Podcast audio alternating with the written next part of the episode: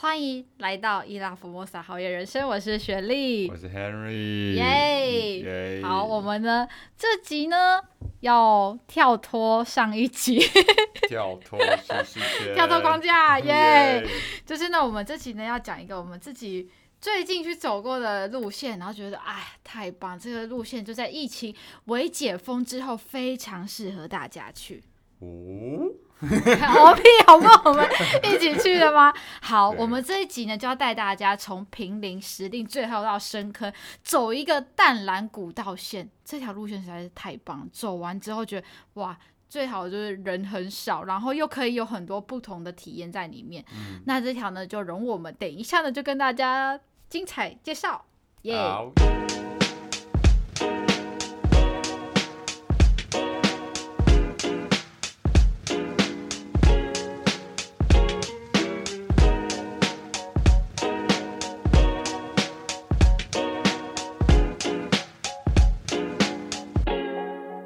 是雪莉，我们接下来要开始讲这集了，觉得非常的开心。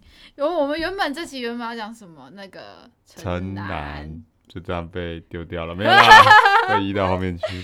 好，我们哎、欸，这样子说起来，我们应该已经录到蛮多集，应该快要第二季结束了吧？好可怕，是吧？应该是哦。对啊，我们现在录几集也不知道。但是值得一件开心的事情是，我们的收听量有突破五千，五千，耶比耶比。我们说我们这个这，我们上次好像去哪里上瘾水产嘛，然后我们说我们突破一万收听量的时候，我们再去吃上瘾水产。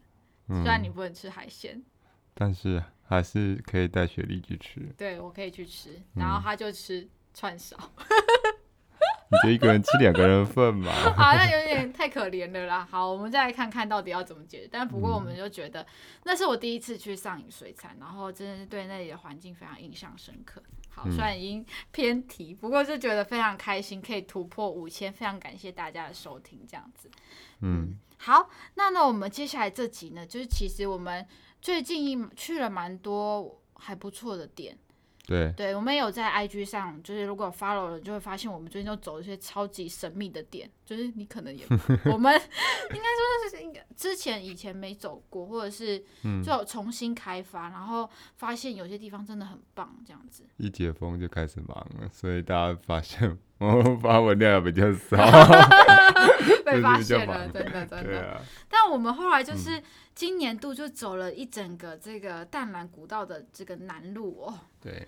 我们原本就是我我我自己原本是在去年开始才走第一次进度石碇，嗯哼，第一次去第一次去石定，然后就哇，台就是北部竟然有这样的地方。然后我那时候最有趣的就是深坑跟那个叫什么啊平林，我从来没去过，嗯，就是都只有听过但没有去过。嗯，但实际这一次就是刚好在今年就是有这个机会去，然后。也是 Henry 很很就是很棒，就是有一个就是机会啦，带我们出去走走。对，嗯，也是你愿意赏脸的。我只有三次机会去踩这三个地方。对，不然就真的是没机会。但这地方这几个地方实在太棒，我觉得应该也是你推荐的啦。嗯嗯，好，换你讲一下为什么我们想要推这个，跟大家说疫情未解封要去这三个地方，这样。其实刚才雪莉讲一个很重要的点啦，人少。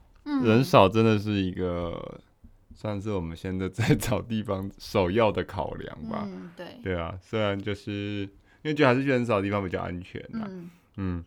然后其实我想想看啊，当初为什么会找到这边呢 啊？因为当初我们在当初当初我们在做讨论啦，然后我先讲深坑好了。嗯。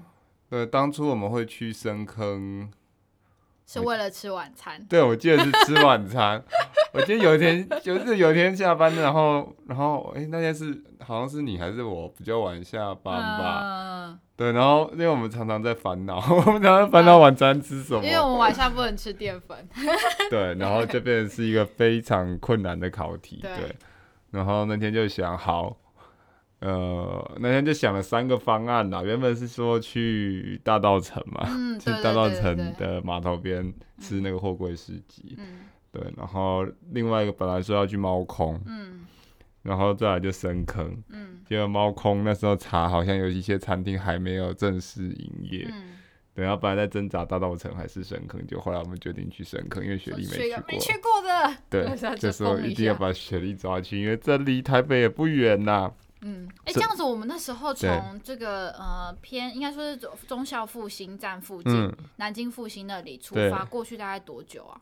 嗯，过去大概二十二十分钟左右，开车开车，对啊，其实不远呐。嗯嗯，那时候雪莉有进，你也有吓到，就怎么这么近，你才这样睡觉，这么就到了。对对对，真的。所以对啊，其实这条线我觉得好玩，就是它有它的历史，它有它很重要的。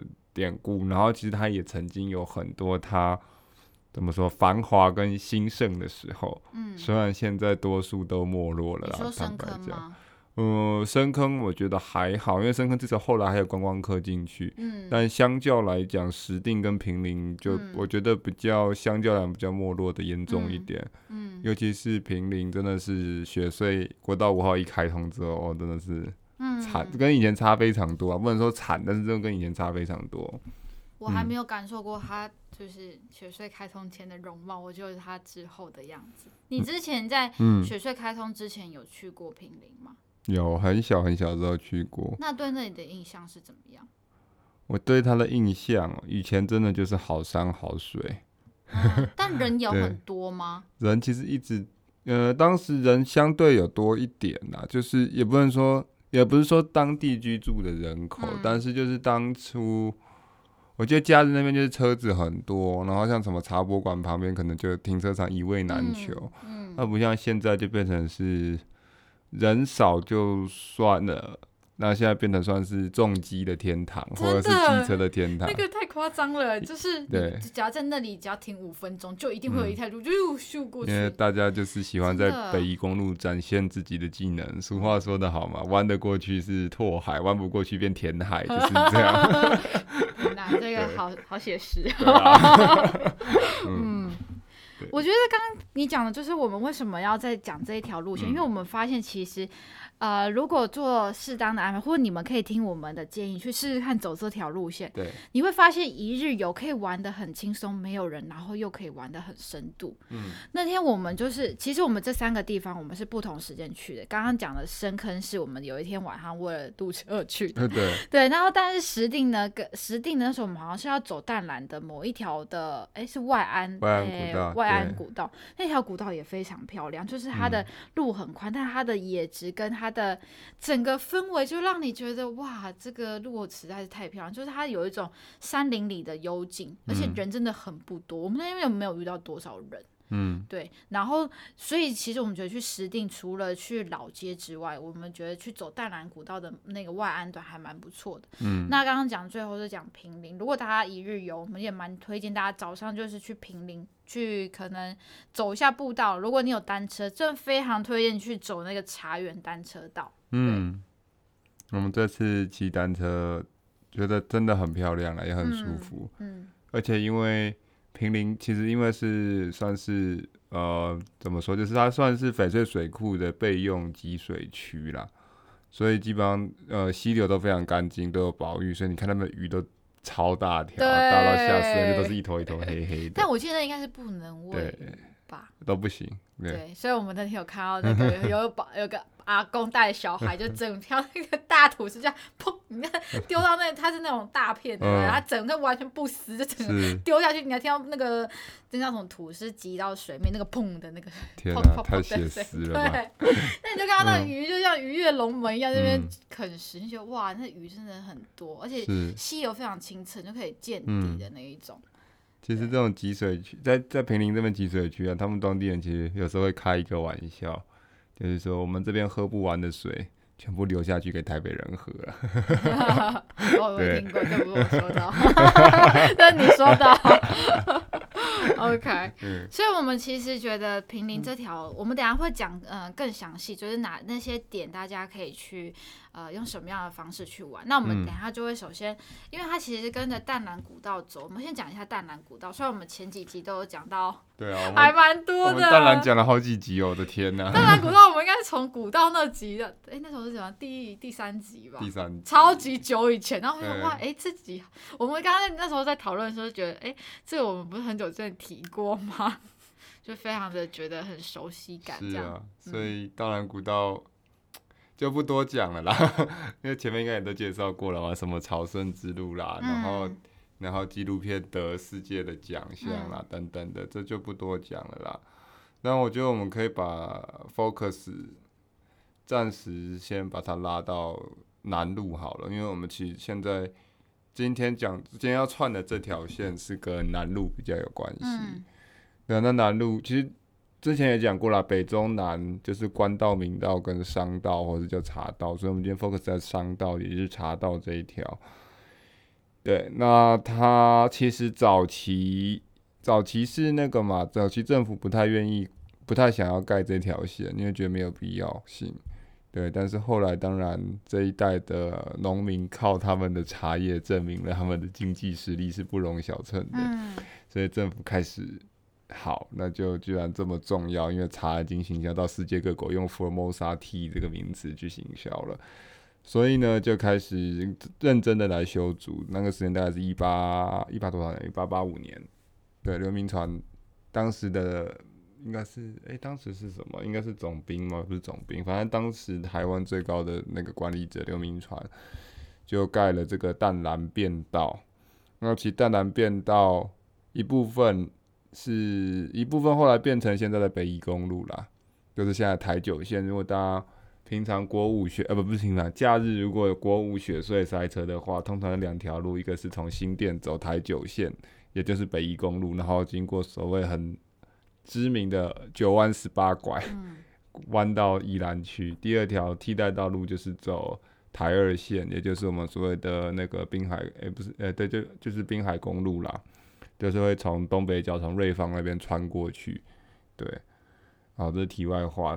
重点就是当时淡南变道一部分变成现在这样子。那其实南路，也就是我们之前有提过没有去走过的石碇的外安古道，一直接到接到呃从深坑上来都接到平，呃接到石碇的接到平林这一条淡南古道，其实后来是一路通到礁溪，嗯，也是当初最短的整个淡南古道来讲三条里面最短的一条，嗯。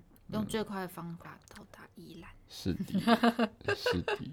我觉得这一段是蛮有意思的，因为其实我们并不会，呃，如果不了解历史，就觉得这几个地方很近，嗯，就是而且这些地方的特色都还蛮像的，大家都觉得去那里都可以喝到茶。虽然深坑是比较少一点，但你就觉得其他两个地方好像都跟茶有点关系，但你不会知道，你会觉得好像有些什么历史，但你不会知道。但我觉得这一次听完就觉得很棒啦，对。好，那我们就来讲一下平林这一块，因为我觉得他真的算是某种程度是被遗忘的吧。我自己是遗忘了他，我就有点可惜。嗯、但我现在回去的时候，我觉得这个会是我就是除了乌来第二个会再回去的地方，就是我会想要常常回去。嗯对，那主要那天我们在找这个呃很棒的一些故事，或我们真的去跟在地的一些厂家，就是呃如果要去平林喝茶，你一定去找茶农或茶行。嗯、那我们真的就找了一家去跟老板聊聊天，那感受真的很深，就是你会发现他们也会说，其实路开通之后。呃，改就交通的方式改变了平林很多，就像他们以前就是他有一个说法，就是以前是一万多个人登记，就是居住在那边，但现在实际住在那里就可能就是两三千人，对，相对非常少。因为真的，你你到那个地方，你会觉得真的是人很少，嗯、而且现在因为疫情的关系，你就发现店开的也真的相对也少很多。嗯、对，嗯，我再补充一下啦，就是其实你。你刚刚提到的交通改变了平林的生态，呃，然后你是用人口的角度去切入，其实我觉得平林这边除了人口，还有一个也是也是因为水源的关系，一去改变了它的一些东西。其实我觉得这也是蛮值得去思考的啦。其实因为刚有讲，就是平林它其实算是呃翡翠水库的备源的集水区。所以在这里相对来讲，整个嗯，应该说乡镇的开发是有限制的，有法规在管制，然后有有呃水保局等等的各式各样的局处在这边做管制跟规划。呃，我觉得我我这我这里打个比方啦，其实我我觉得平林这边跟如果我们把平林搬到台北市，有一个地方跟它蛮像的。虽然说这个地方并不是因为水源管制而被限制了它的发展，但是它也是被限制发展，也就是我们的社子岛，我们之前肯定有提过。嗯，对，所以其实像平林，它是因为基于水源呃水土保持、水源环境的保护。所以基本上它的房子都不能很高，你记不记得我们那天去，基本上最高不会超过，好像不会超过四层楼吧？嗯，对，它的房子都有限定高度，然后水源什么都要去做保护，然后包含你的污水等等，可能排排污水什么都要有一些特定的规范。那在这里种的农作物也好，茶什么的等等农药残留都会被政府去做检验跟相关的规范。对，所以它让我其实有点想到，如果这个是搬到台北市，就是我们的设置岛。设置岛虽然不是因为水源的关系被限建，但是因为种种的原因，它是它是因为当时是说，好像算是一个呃，如果台北是淹大水的话，要把水往社子岛那边排，它是做一个疏洪区，所以因为这样，整个社子岛也是被限建，然后也是房子什么都不能盖超过一定层一一定高度的那个楼层数。其实某种层面，第一个，它这边应该第一个就是怕污染或者是过度开发。没有错。其实除了台北，你刚刚说社子岛，其实我觉得阳明山本身也是一个这个。是。所以你只要在国家公园的保育区，它也是为了要让保育这件事情是它的首要目标，它也不会让你过度开发。没有错，没有错。嗯嗯。然后呢？好，对啊，然后所以我就觉得这这很特别，就是说你看从。呃，从建筑面也不是从建筑，就是从法规面，整个城整个乡镇发展就已经慢慢的被限制了。然后一直到雪隧一开通，国道五号一开通之后，又更被人家淡忘了。因为以前去宜兰，你就没你只有两条路，刚刚讲的滨海或者是北宜。那所以你走北宜，你中间一定要休息，一定就会来平林休息。嗯。但现在雪隧，你看以前我们从台北到宜兰开车可能差不多要快两个小时，现在不到一个小时，如果不塞车，可能五十分钟就到了。所以没有必要停平林啦，大家咻就过去了。嗯。所以平林就被遗忘了。嗯。平林就慢慢淡，就慢慢没落下去了啦。可这次去，其实我我觉得让我很惊讶的，然后让我印象很深刻的是那个茶博馆。嗯。他真的跟我五六年前去差非常多，我必须老实讲，我没想到他现在改的这么好，嗯，我有吓到。我我、嗯、其实我觉得他的博物馆非常的用心，因为我们其实也去过超多博物馆的、啊，对，但你很少会看到一个博物，然后你对他印象深刻，然后你会觉得那个地方值得再去一次，嗯、就是你不会觉得他一次就吸收得完，他除了本身的知识含氧量很丰富之外，他好像把平林的。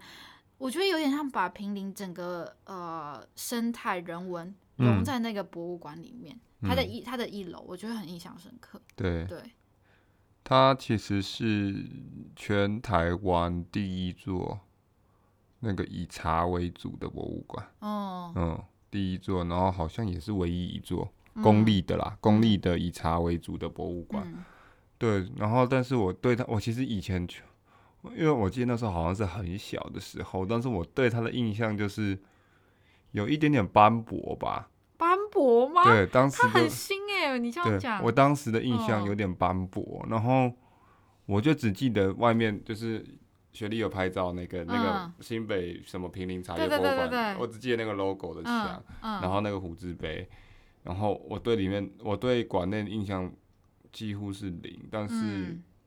嗯印象中好像就是老旧老旧的感觉，因为当时完全没有像现在整个翻新。它、嗯、现在整个翻新到，我觉得有点像到国外的博物馆，我必须老实讲了。嗯，它它的一楼有到有像到可能你去什么大都会等等那种博物馆的感觉，因为它我觉得它是有找政府有在用心找一些可能新锐的设计师进来做。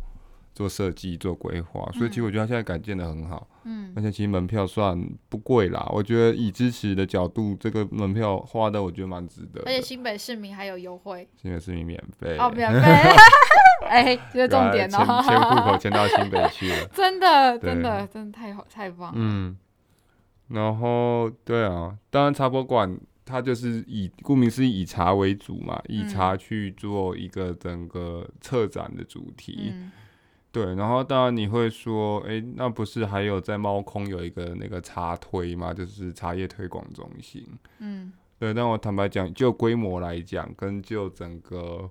呃，呃，算是策展的理念跟方向来讲，这边是完整非常多，嗯，也新很多。虽然茶推现在在整修了啦，嗯、我不知道它未来会改变成什么样子，嗯、对。但是如果你对茶，呃的历史，或者是对平林的历史有兴趣，我会蛮推荐来这边的。嗯嗯，他那时候我觉得印象很深刻，是你走进去。嗯那个博物馆，因为它其实它的你进去的时候，它的建筑物主要应该有算三左三个吧，就是右边前面主动的部分，还有左边就是贩卖区，就是有卖一些呃。呃，茶品就是可能贩卖部，就是应该说就是称贩卖部，就你想要买一些茶叶相关的点心啊，或者你想要买好的茶、包种茶等等，就可以在这左边。嗯，那我对印象深，因为其实茶的那个叫什么烘制方式，我觉得呃，如果呢你跟我说要去做茶道体验，去认识怎么揉茶，然后到茶的阐述，我觉得那有意义，但。他那边的话，他没有办法教你做这件事。可哎，或是他是不是后面那片山以前是可以做茶的呃采茶体验啊？他其实有一些 DIY，但是应该是疫情没有开放。啊、对，对，因为我记得我好像有查过资料，是好像有做这个体验。嗯、反正就是右边那边的话，它就是用一种互动式的方式，就是现在很流流，应该算流行吧，就是嗯。你如果要采茶，它就有一个就像什么实境机器，对对，然后你就可以就是把像是真的这样采茶，然后它就是你手动，然后它还会帮你算你采了多少茶，然后还说、嗯、哇你挑战完成了，就我觉得是我这种就是我们已经有一点年纪，都还是会觉得挺有趣，就是它互动方式会让你觉得、嗯、哦，我真的有更认识那边，然后还有它除了采茶，就好像还有揉茶哦揉茶吗？揉茶跟炒茶。对对对，就是你能想象，就是那边要实际，如果你这是一。一个呃茶人的话，嗯、你是一个茶农，你是一个师傅，你会怎么做？他在那边就可以用那样子的形式教你做这些事情。对啊，我觉得蛮可爱的啦。那天雪莉像个小朋友玩的超开心。明明你也有玩，我们我们还在机器前面比赛啊，看谁踩比较快。但可是他没有计时，恶他没有计时。对啊，他们比分数应该就很有趣。是啊，反正这件事情我就觉得，就是大小朋友其实去都还蛮是，就是右边那个馆。那我们要讲中间那个。嗯哦，中间那个馆，我觉得我自己本身有本以前我是对博物馆本身有点排斥，可是他进去之后，你会先听到的是，你会觉得为什么好像在室内，可是却好像来到大自然的感觉，因为他在里面放非常拟真的虫鸣鸟叫声，就是。呃，叫蛙鸣好了，在这边会听到什么样的青蛙？会呃听到什么样的鸟叫声？他在那边，他就把它有点像还原一样，嗯、所以你这你就在平林的那个博物馆里面体验到它整个生态的环境。其实我那个很印象很深刻，就是他在一楼的部分，他就在讲平林的整个的历史故事。他说平林的到底怎么呃淡兰古道的这一段历史，还有平林这些地方为什么会有什么逮鱼绝步道，我真的就很奇怪，什么金瓜寮，想说哈这个到底在干嘛？他就会跟你讲说这些点他取名的由来，你就会借由很多互动式的方式认识，这因为很扎实的认识了平林。对，我就觉得哦，真的很棒。然后他也讲了，就是因为我们通常讲什么淡蓝古道，就会看到那个指标，就是一个图案，就是双双扇蕨。对，他也会跟你讲，就是你可以在哪些地方找到这些，他还会给你看标本。所以你如果要找这些东西在平林或者在淡蓝古道这条支线，你就可以用很简单的方式知道。所以我觉得一楼也是，就让我我原本就不爱逛博物馆，但是他。和你原本就说说预约只能预约就十点到十二点，我想说不会，我要一个小时就要出来。那我就觉得非常惊讶，就是你走到你会觉得哇，到十二点那一刻你还觉得好像有点不够，对，所以真的非常值得。当然这是一楼，那地下的我觉得 B one 也是很印象，因为它这有我觉得唯一没有办法体会到就是闻到茶香，不然的话，我觉得如果你进到那边，然后就有。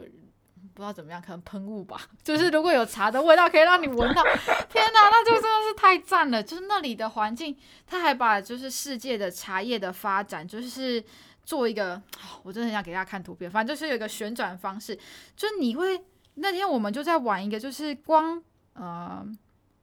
那个叫什么春茶、秋秋春夏。春茶、夏茶跟冬茶。春茶、夏茶跟冬茶，你知道吗？在同一个地方的不同的时间点种出来的茶叶，它的茶汤的颜色是不一样的。嗯、那时候我们好像是什么大禹岭吗？大吉岭。大吉岭。大禹岭是绿茶，你累了。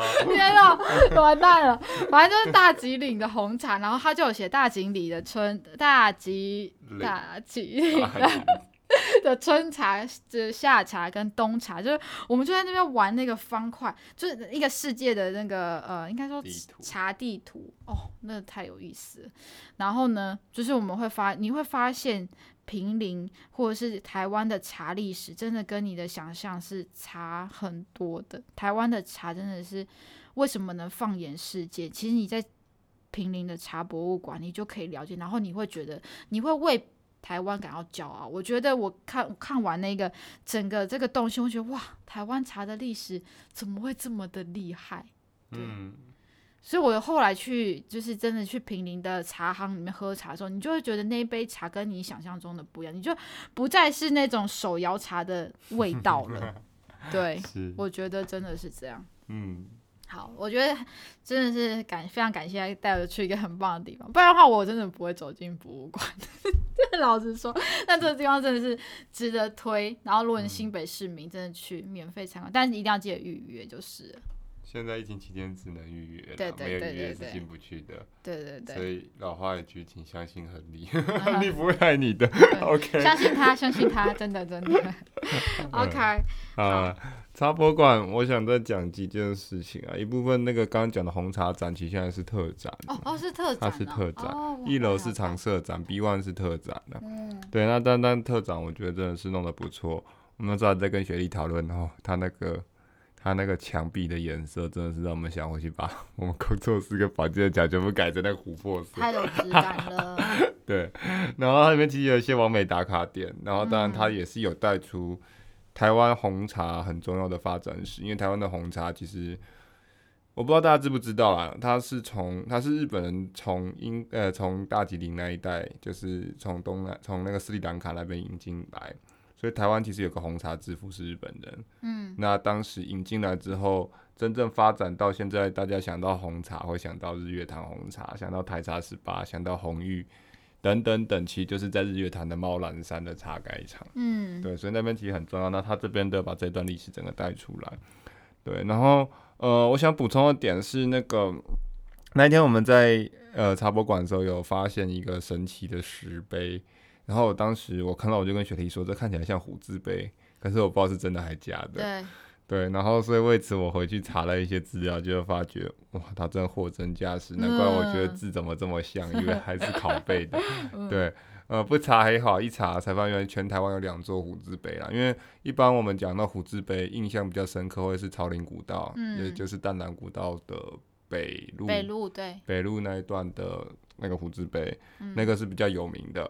那在大草岭古道那边，当然还有所谓雄镇蛮烟，然后虎字碑等等这几个蛮知名的碑。那其实这几个碑，包含平林这一个茶博馆虎字碑，这三个碑其实都同一个人提的，也就是台湾总兵刘明灯。不知道他没关系，去看斯卡罗，斯卡罗里面那个总兵就是刘明灯先生。嗯、对，那。对，他当时为什么会提虎字碑，为什么会提雄镇满烟？其实就他在走淡南古道这条路，从台北从北呃从当时的淡水到格马兰的时候，他到了雄到长林古道那一段，发觉这边烟很多，不知道是雾气还是什么，他就觉得这里有妖怪，所以就震了一个石头在这边写了雄镇满烟，去驱邪去避凶。虎字碑同样的概念，他走到这边觉得这里的气怪怪的，所以压了一只老虎在这边，对。那其实很多人不知道，是我后来去仔细去查，才发现原来两个虎字碑还有分公跟母。嗯，对啊，差别差在它那个虎字碑的虎字头上面，一个好像说比较有点闭切，比较有那个看起来像公公老虎的样子，然后另外一个是母老虎，就是像狮子会有鬃毛，可能类似那种概念吧，我不知道啦，我就觉得很好玩。对，所以平林这个大家往往会略过，因为它现在就是算是。诶，也不能说供在那边，现在就是就是正在那个立在那个那个很不起眼的一个位置啦。对对，其实这个虎字碑最早也不是在茶博馆，它最早是在北宜公路上面，本来是正在北宜公路的最高点。哦。然后后来是因为政府要拓宽北宜公路，所以把碑拆了。那当时就是很多人去请愿说这应该保存下来，所以政府找来找去就决定把它先移回平林茶博馆，嗯、因为这边是比较可以摆的。嗯、对。所以这是蛮有趣的历史啦，关于茶博馆的虎字碑，其他很多故事。对对对对对，嗯，好，好，那你讲一下你在这边啊？那我们平林就茶博馆到这边好了。对啊，再下去会讲不完喽。好，那我们接下来讲一下我们去。这边，因为当然一整天你会、嗯、呃要吃东西，然后也会想要体验一些不同的东西。嗯、以前在这边平林，你有办法骑单车，现在的话就没有单车车行了。嗯、我们已经有去问过，因为我们觉得平林这条路线，这度就是沿着溪畔走，那个北势溪实在是这么漂亮，而且清澈见底的，就是鱼群，就是很适合骑单车。嗯、以前真的有呃车商，就是呃铁马的车行。但现在就对啊，租借站啦，现在现在就没有了，我就觉得有点可惜。嗯、如果这边有这个体验的话，大家一定会很想来这个地方，不然现在就只能用步行的方式了。对啊，我们那天其实我们因为我们自己有带单车啦，嗯、然后但是我们也碰到很多嗯用走路的嘛，带着、嗯、小朋友，带着狗狗，嗯，对啊。现在那里因为骑不骑不嗯，应该说没有办法骑单车，所以你就会发现就没有。呃，那样子的人潮出现，我们又没有遇到任何一台骑铁马的人，啊、真的。我们是不是要感谢一下我们的单车厂商？我们有我们有伙伴，就是认识的伙伴，是在那个乐活乐活自行车协，台湾乐活自行车协，台湾乐活自行车协会，他们也是在推广很多，就是有关于呃。单单车旅游，单车旅游啦，对对对。嗯、那我们也是想要用这样子的方式去试试看不同的体验。对。那我们觉得像这样子的地方，你没有单车，然后跟他们配合，或他们有出一些不错的活动，你们也可以上去看看。可以去参加，对啊。对对对，我们觉得是非常不错的。嗯。那这个路线真的是你如果没有单车，你是去不了。那你可以用走路的方式啦，对。走路太累了啦，那天雪莉都提到有一点点要避冰了。哦、你知道吗？那个毙冰的，而且他还有分那个，他这因为他以前真的是有单车道，他就叫做呃，我们推最美的一条就叫做北市西的关鱼步道。那条话应该就是现在以前又说它是北台湾最美的自行车道，因为它就是可以骑在茶园旁边。我觉得这印象超级深刻的、欸嗯。我们那一条后来有提到有接到打鱼局啊，两条都有、哦。对对对对对对对。但是因为他其实坦白讲，现在路非常不明显啊。那时候找单光找自行车道就找了一段时间，找不到入口啦。对对，所以也许可能也是因为这样，就是他现在自行车没有在租借，所以标示比较相对来讲没有那么清楚。嗯哦，对，但是对啦，那天。是真的很漂亮。嗯嗯，我真的觉得大家就是呃，因为你会发现，如果你要去骑单车，大部分都是规划好的路，嗯、你会骑在溪畔，可是你要骑在茶园的几率，我觉得相对是比较小的。嗯，对。然后这真的是非常近茶园，你在旁边都可以采到茶的那一种。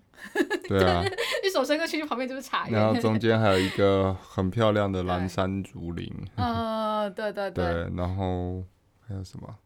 啊，还有一个观景台，茶叶观景台，嗯，很像大家如果去过日月潭的象山自行车道尾端有一个象山观景平台，有一种异曲同工之妙了。嗯，对，那边拍起来是很漂亮。对，所以大家如果没有要跑到中南部，其实北部就有了，非常棒。嗯，对，这地方我们就也是先暂时讲，因为它整条路线其实。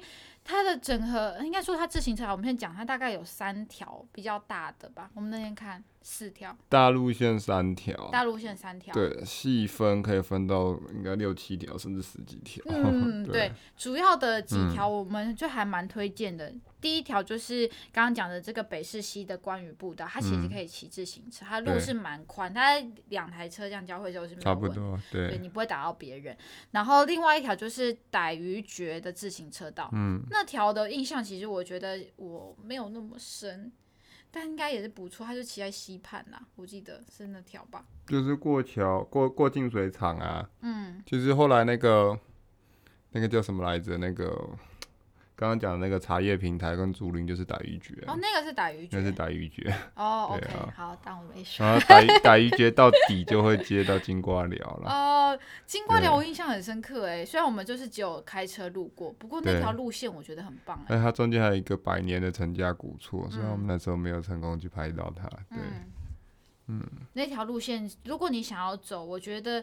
最清幽的话，我觉得金瓜寮是最少人去，因为它相对我远一点点，嗯、但它的路线的整体的美感跟那个被山林包覆的那种感觉是最棒的。嗯嗯，OK，那我们 OK，那居然骑完车一定肚子饿，嗯、要去哪里呢？我我要去哪里？问你啊，喝茶好了。喝茶，先喝茶再吃饭，是不是？对，对对，我们我们。提我们那天去两个，我们觉得还蛮不错的点。不过大家就是各有所好，你们可以就听听，就是我们想分享的这个这间厂呃，我们吃的餐厅，因为我们在想到要吃什么，我们发现餐厅其实也没有很多，我觉得啦。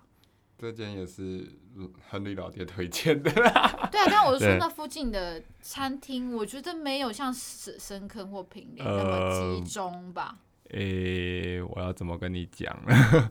应该这样说啦，你要吃比较有，这样这样这样说好像不太好。但是你要吃比较有装潢比较好看一点的餐厅，嗯、大概就这一切。嗯、对啊，如果你是不介意吃那种路边摊，嗯、或者是小吃摊，其实好吃的东西很多啦。嗯、对。那但是我想说，啊，难得带学弟出门。还是不能吃太差，没有啦。其实是因为那个，我也我跟老板其实之前我们也有在一些场合碰过面呐。嗯。那老板也是一个非常有为的青年，因为他跟平林的故事也是神奇到不能再神奇，所以想说，哎，刚好去就顺便去拜访一下这样子。嗯。你们要讲多一点吗？我想说你要，我想说你不是要补充吗？因为是帅哥，所以我要多补充一点。对啊，对啊。人家都结婚了，像这样。对啊。但我觉得他是蛮有为青年，就是我们那天进去的时候，你会发现他是呃，在一个老应该是老房子改建吧？对，那个应该是老房子，就是很多都是老屋再造或老屋创生。那他就在那样子的老屋，把它改成一个非常有氛围的。一个应该说是，嗯，讲现代化一点叫网美餐厅吧，应该可以这样讲，嗯、就拍照网美餐厅。对，对，但是它的，我觉得重点不只是外观，重点是它里面给大家提，到底要端出什么样的料理让大家回味，我觉得是最难的。嗯、是。对，那它的料理，我觉得会让人惊艳，因为它是无菜单料理。他只问我们说要猪还是鸡？对啊，那雪莉一直在问菜单在哪里，没有菜单哦。他说有啊，猪或鸡，然后套餐两百八、三百八、四百五。然后你要甜点还是不要甜点？要饮料还是不要饮料？对对对对对，这惊讶惊讶，真的。但我觉得它的特色点是，它真的是愿嗯，就是我觉得。呃，先讲老板好了。老板是一个、嗯、呃，原本不是在地人，但是因为一篇他的毕业论文来到平陵的一个青年。嗯、那他平林，他写完，他发表完他的论文之后，他就决定在平林待下。我不确定是爱情的力量，还是真的喜欢上这边。嗯、不过，就是我觉得这是一件很了不起的事情。然后，他也借由他的力量帮助这边发展了，嗯、就是算是一个呃，应该说是文创的。某种程度的青年文创中心啊，地方对地方创生地方创生中心，就是他借由他的力量在这边带动了一些年轻的活力。对了，结合了很多的青农，嗯、就是当地的青年农民。嗯，对。那对啊，我是觉得就是像雪莉说的东西好吃，环境也好，然后但好吃的东西更重要的当然就是我们所谓的风土餐桌啦，嗯、就是跟在地是有关系的。我们吃的食材都几乎是当地的，嗯，那包含他们，因为现在叫凭感觉嘛，那早期他们其实最早的品牌叫金瓜三号，是在金瓜寮那边，嗯，顾名思义，那边以前产金瓜，嗯，也就是南瓜，嗯，对，所以他当然他现在的菜单还是围绕，还是一定会有一道南瓜，所以我记得那时候一开始就是那个南瓜浓汤嘛，嗯，对啊，就蛮好玩的。然后其实老板自己本身。刚刚有提，他虽然不是在地，他本身是云林北港人，嗯，但是他现在也是带了一些云林北港的元素上来，对，就包含那个麻油，对对对对，对，就蛮好玩的，嗯。嗯，我是觉得整个氛围体验下来，你会觉得很开心，就是有有人愿意在地帮忙做一些不一样的改变。嗯，对，现在也越来越多的地方愿意回去，就是在地生根，我觉得都不容易啦。嗯，那当然也会遇到许多问题，就是他们也应该是说，我们借由认识不同厂家，听到了一些故事，就是有些青年回来，他们如果不是本地人，当然会遇到一些困难。嗯我觉得这也是很值得大家思考，就是世代的落差，就是你如果愿意回来，嗯、但是那边的人愿不愿意接受你，那都是一个考验。是的，嗯嗯嗯，我这也深有同感啊，就是自己是就是家里住在山上，如果想要为家里发展些什么，嗯、可是有些长辈们有一些既有的既定思维，他没有办法改变，其实很难去撼动一些，去调整成一个比较符合未来的方向。我觉得是这样子。嗯，对对对，嗯。好，你要补充是不是？没有，我想说吃饱了，我们去喝茶。哦，还要喝茶，好好好，OK，不然时间来不及了。啊，我们快点去喝一下茶。好，OK，那茶的部分呢？茶，茶应该是你最厉害的地方啊。茶好啦，茶也是一个神奇，也不是啊，也也是一个，也是一个因缘际会啦，在一些协会的活动上面认识老板娘。对，嗯、那这个是是呃东城茶行。嗯。它其实算，它不是在平林所谓的老街上面，而是那个我们应该算平林大街吧，就是北宜公路上面了。嗯。平林最大条那条街上面的一间小茶行。嗯。对，那也是去之前，因为也是之前有认识，有稍微买有买过东西，有聊过天，然后那时候印象非常深刻，也想说，哎、欸，好，这次去就顺便带雪莉去认识一下这边的茶行，这样子。那去我们就当然被一只很热情的狗 欢迎，对，嗯、很可爱。它是会吃茶叶的狗，嗯、对。那其实我们在那边，我们那天我记得我那边待很久，因为就跟老板娘聊很多事情，就是。除了泡茶喝茶之外，就边喝茶边聊了很多事情。嗯，然后老板娘非常热情的款待了我们各式各样的 点心。我看雪莉那天吃到都吓到了，真的很夸张。你知道他蛋卷好像有五种还是六种，嗯、他每一个都给你打开盒子，因为我都还看到他好像没有拆封，他这样立刻，天哪！他把它打开了，嗯、你知道我们就是非常的热情，就是、嗯、不知道是不是茶农或是。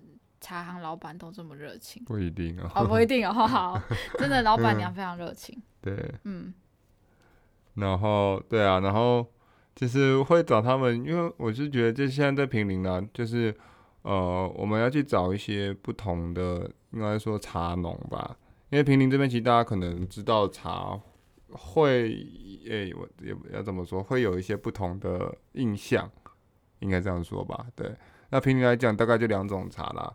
基本款就是包种文呃文山包种跟那个蜜蜜香红嘛，嗯，对，那老板娘刚好都有在种，嗯，那其实我之前跟老板娘在聊，就是他有在做，他其实很早就在平林这一带做所谓的食农教育，嗯，对，那其实我一直觉得这也是一个很重要的东西，在台湾，我觉得在台湾也好，或在世界，我不知道世界的状况，但我以我自己对台湾的一些观察。我很觉得现在的小朋友或者是年轻人，真的对对于食物的原从哪里来，从哪里来，原本的样子是什么，嗯、真的是越来越陌生，嗯、那个断层越来越大。我其实觉得这是一件蛮可怕的事情。西瓜有籽吗？妈妈都把籽西瓜长在树上。天哪！对啊，的等等的啦。所以我觉得老板娘其实很用心，然后他们的茶园其实也很特别。那天你应该听到一些故事啊，就是。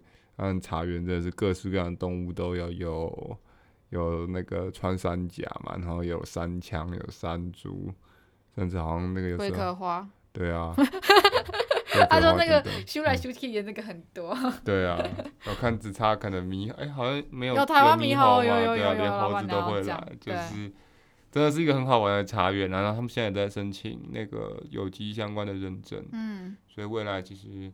很推荐大家去平林，可以来找我们这个东城茶行的老板娘聊一聊。嗯，然后他们家蛋卷真的不是我在说了，一绝。嗯，对，这次在雪莉之家就是要大家去品尝这个蛋卷。嗯，然后是少数少数蛋卷里面有包心的，而且是包在地包种茶跟蜜香红茶的那个心，所以是真材实料，而且吃起来真的超好吃的。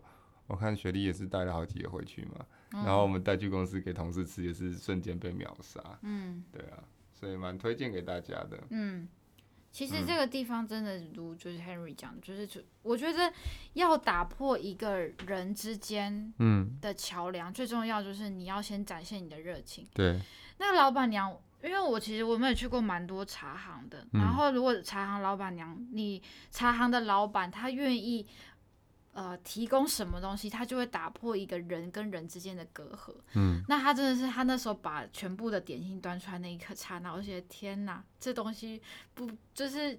很难得遇到这么热情的人的路在台北市，真的，那个感，就感动。然后你当你吃到东西，然后那个真的是包心，就是它它有分两种口味，嗯、就一个是文山包种茶，一个是蜜香红的，就刚刚 Henry 你有提到的，嗯、真的是，嗯，我我们家每应该说我们家旁边就有一家卖蛋卷的店，我爸爸每个礼拜都会带一盒芝麻蛋卷回家，嗯、可是我到现在还是很喜欢，就是这个。这个东城茶行老板娘他们家出的，除了包装精美之外，它真的是很适合送，而且它吃下去你就能感受到茶叶的味道，这真的是已经非常的就是，嗯、对啦，就很很想再吃，中秋节还订起来，真的好啊，好，没有要夜配啦，嗯、但是就是好东西跟大家分享啦，因为我们自己也会把好东西买回家嘛，如果不好，我们也不想要推荐大家这样子，嗯，嗯，OK。今天一整天就是讲了很多坪林，我们还要讲石定跟那个深坑吗？我看那个要移到后面两集了。OK，好。对，这个就是石定跟深坑，其实它本来就可以讲一集两集，其实都很多内容可以值得讲。因为其实我们在石定有认识茶行老板，他的这整个风格就不一样。对 对，然后石定也有很多，不只是他的呃建筑也好，或者是他的到底他。石碇为什么叫石定？其实有大家一定有很多疑问。其实我那时候在过去去这些地方的时候，也是抱持着疑问去。但在活动当中，我们都会得到解答，或者是在了解到这边更深层的文化。我觉得那才是旅游的某种的意义吧。嗯，对，其实就是那个俗话说的嘛，“行万里路胜读万卷书”，所以真的有空有机会啦，多走走啦。因为其实像我们。为什么最近会这么频繁的跑？也就是刚好上次解封之后比较有机会。那我们之前其实算是累积了蛮多口袋名单，一直消化不完。嗯，切记现在有机会，我们有时间就赶快消化，不然哦，我怕真的之后我们来不及踩线，或者是后面如果一忙起来，可能也没有这么多机会再往外跑了啦。嗯，对啊，所以最近会大家可以持续关注脸书或者是 IG，我们会持续的更新我们。呃，新去开发也好，或者是新去找到的一些特殊的点，包括我们认识的一些新朋友，都会呃，我们会陆续把它放到我们的那个社群网站上面。嗯嗯啊、我觉得有件很棒的事情，就是我们可以借由自己。其实最重要就是，大家如果听完喜欢的话，其实不要呃不一定要支持我们，但可以用行动支持店家，因为其实店家我们必须要有一定的消费，或者用行动支持他们，才有办法继续的生存下去。不然有些你如果你原本很喜欢店家，你不用行动支持他们，他们可能再下一次你就见不到了。疫情真的让很多店从此消失。你也很伤心，就哦，这家是美食哎，就不见了，真的是很心碎哎，就是尤其是好吃的东西也不太好找啦。只要多用心台币下架他们的商品。对对对对对，真的把他们买爆吧。嗯、好，如果呢大家喜欢这次我们这次分享的内容，也不要帮我们不要忘记帮我们分享，因为我觉得让更多人认识这些好地方，你们去认识，然后喜欢，让更多人再去活化在地，才是最重要的。对啊。嗯然后喜欢我们，真的不要吝啬来留评价啦！我看我们评价数一直停在一个一一直持平很久了，到现在还没有在成长。对啊，希望大家可以多多在评价区给我们一些留言。对啊，我们也比较好知道我们的方向要再继续怎么样做做调整。嗯嗯，好，那就到这边结束了，那我们就下期再见，拜拜，拜拜。